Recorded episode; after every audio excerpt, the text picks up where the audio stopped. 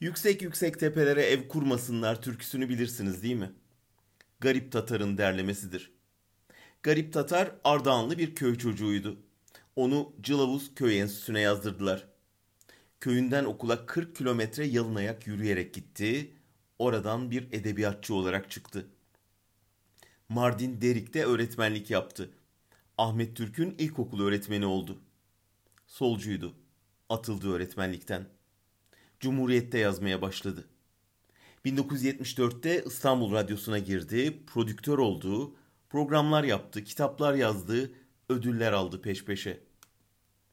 Türkiye onu Ümit Kaftancıoğlu adıyla tanıdı. 1980'in 11 Nisan günü kızını okula bırakmak üzere evden çıktığında üç faşistin saldırısına uğradı. Sırtında ve göğsünde kurşunlarla 8 yaşındaki kızının kollarında can verdi. Bekliyordu bunu. Sesini kaydetmişti önceden.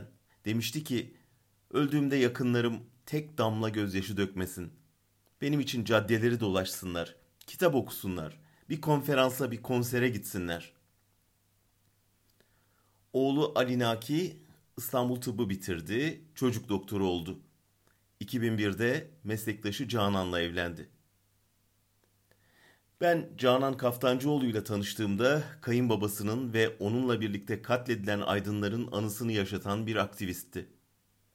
2007'de Ümit Kaftancıoğlu'nun anma etkinliğinde birlikteydik AKM'de. 2009'un Babalar Günü'nde Benim Babam Bir Kahramandı etkinliğini düzenledi Esenyurt'ta. Türkiye'nin karanlığında yakınlarını kaybedenler toplumsal bellek platformunda toplanmış toplumun körelen hafızasını cilalıyorlardı. Bu çabalar Canan Kaftancıoğlu'nu siyasete kazandırdı. CHP'nin il başkanı oldu.